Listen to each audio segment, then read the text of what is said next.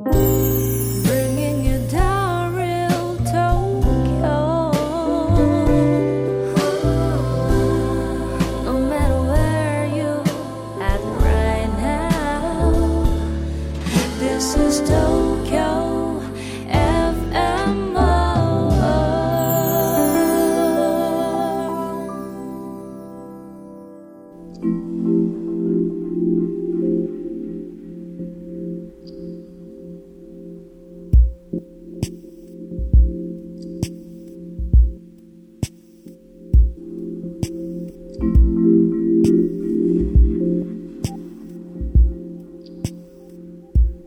Hello everyone. My name is, is Issho Fujita, Japanese Soto Zen priest. I'm hosting you to the program Tokyo FM World Zen. With this program, I'd like to bring you something real about Zen that you cannot get through reading books or surfing the internet. So I'd like to share one talk with you today.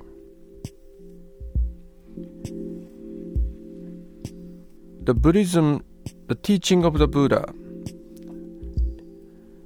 is often counterintuitive to us like the scientific theory that the earth is turning around the sun.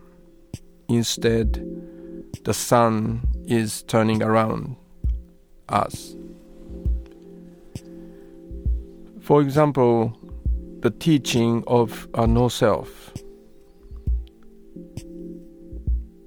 What? No self? Then who is listening to the, this program?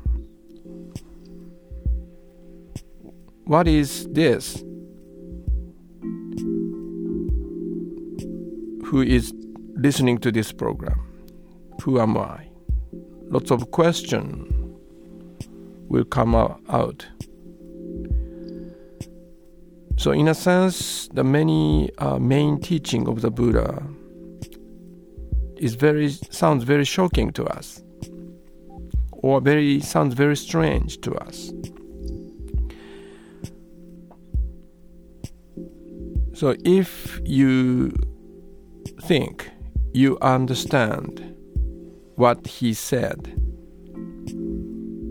many cases you misunderstand it.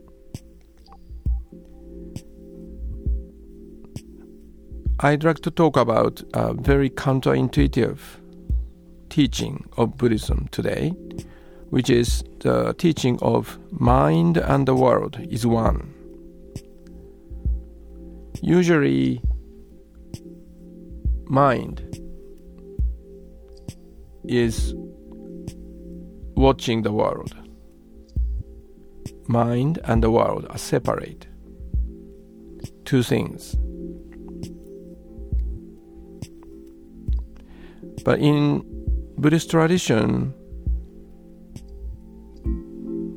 we are looking at the world created by the mind. So, in a sense, mind is watching the mind as the world. For example, if you are drunken, you are living the world of a drunken person. If you are angry, you are experiencing the world of the person who is angry. Experientially, it is impossible to separate the mind and the world. We each of us are living very subjective world. Sometimes it is called a story. We are living a very personal story.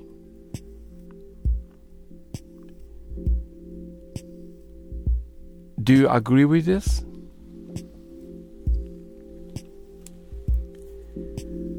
So even you share the same world with your friend, each of the person, people sharing the same room is experiencing the room very separately. Each of them experiencing the same room in terms of their interest or curiosity. Sometimes we experience that, uh, for example, uh, a group of friends watch, mo- watch the same movie. And after the movie is over, those friends share their experience or comments with each other. And surprisingly, each of them focused their attention on a very different scene or storyline. And one movie could be very interesting to someone, or could be very uh, boring to someone. The same way, even we are living in the same world, seemingly same world, same world, each of the member of the world experiencing the world very differently. For some, very boring. For some, very exciting. For someone, very tragic. For someone, maybe very comical. For someone, meaningful. For someone, meaningless. So I'd like to ask you how you are experiencing your world these days.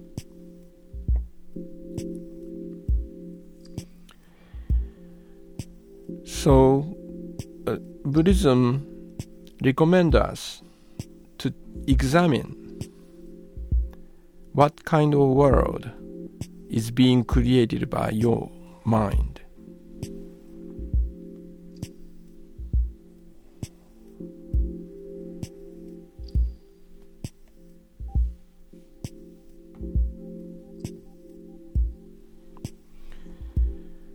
So, to experience your mind is creating the world. This, so far, what I said is just a theory or hypothesis. To understand this uh, statement deeply, we should uh, make an experiment to prove it or disprove it.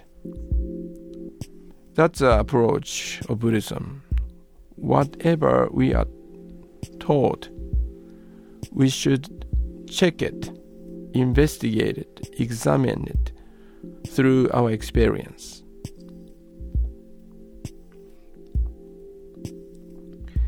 So, the one of the way of experimenting or proving what I said, mind and the world is one, are one, is a meditation.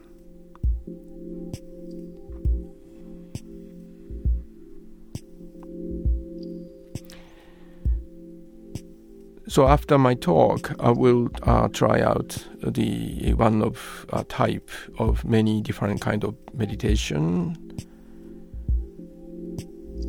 according to Buddhist traditions.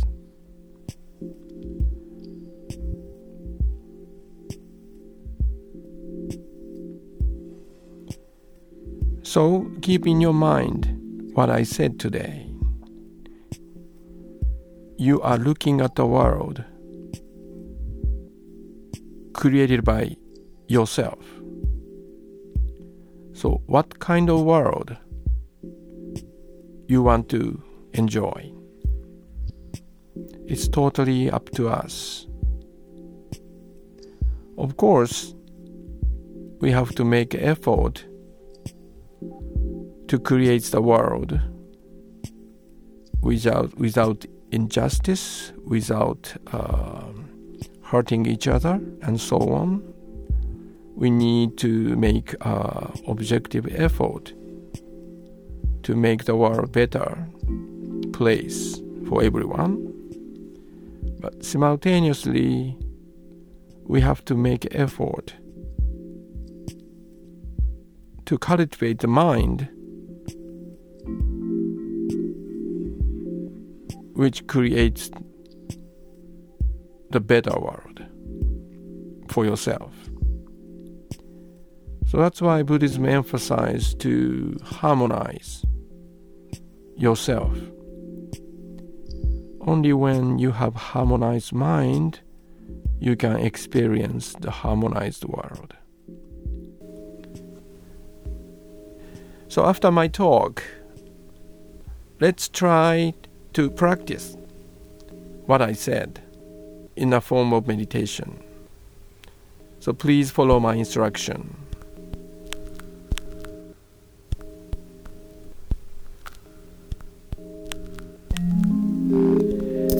Okay, now let's have a time for meditation. Five minutes meditation. So please find a comfortable posture, whether on the chair or on the floor. Ground your body firmly on the chair or a floor. That's very important. Groundedness. You are firmly supported by chair uh, or a floor. Surrender your body weight completely to the floor or to the chair. And then keep your upper body upright without tensing up unnecessarily. This is another important point. Relaxed upper body so that you can breathe easily, effortlessly, and deeply. Close your eyes gently, softly. Close your mouth. Breathe through your nose. Don't try to control your breath. Let your body breathe in its own pace, in its own way. Relax your arms.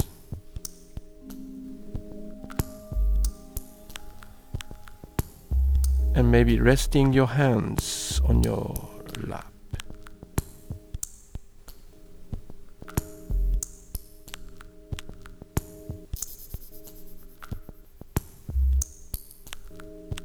Set aside your agendas for now.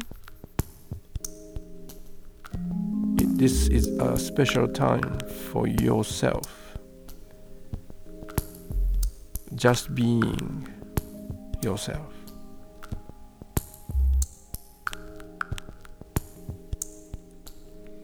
Enjoy listening to the sounds and music without interpretation or adding words to it. Just simply listen to the sound, raw sound.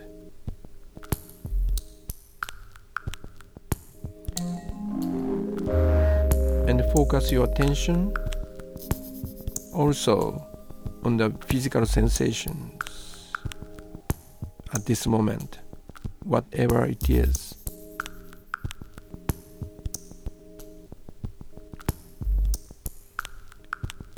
Could be painful, uncomfortable sensation, or it could be comfortable, pleasurable sensation. It doesn't matter. Whatever sensations arising at this moment, let it come, let it go.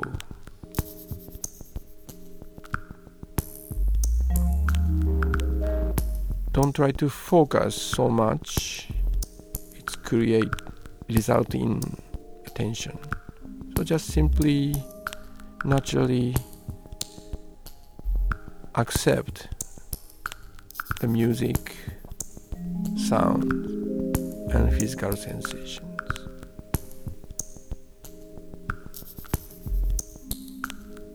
Doing nothing just simply being there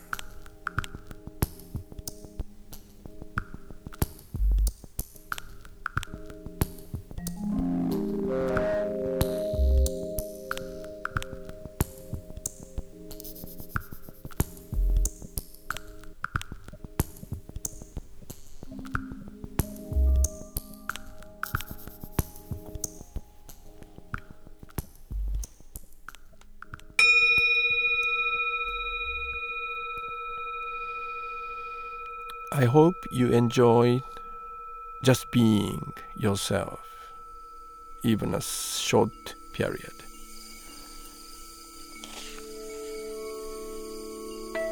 I hope you enjoy it and you learn something, even tiny bit, out of the experience. That then emphasize the silence and spaciousness. It's not uh, empty, but it's a very creative emptiness. It's emptiness, but very creative. So uh, this program will be to be continued. So uh, I I hope um, to talk to you soon. Bye bye.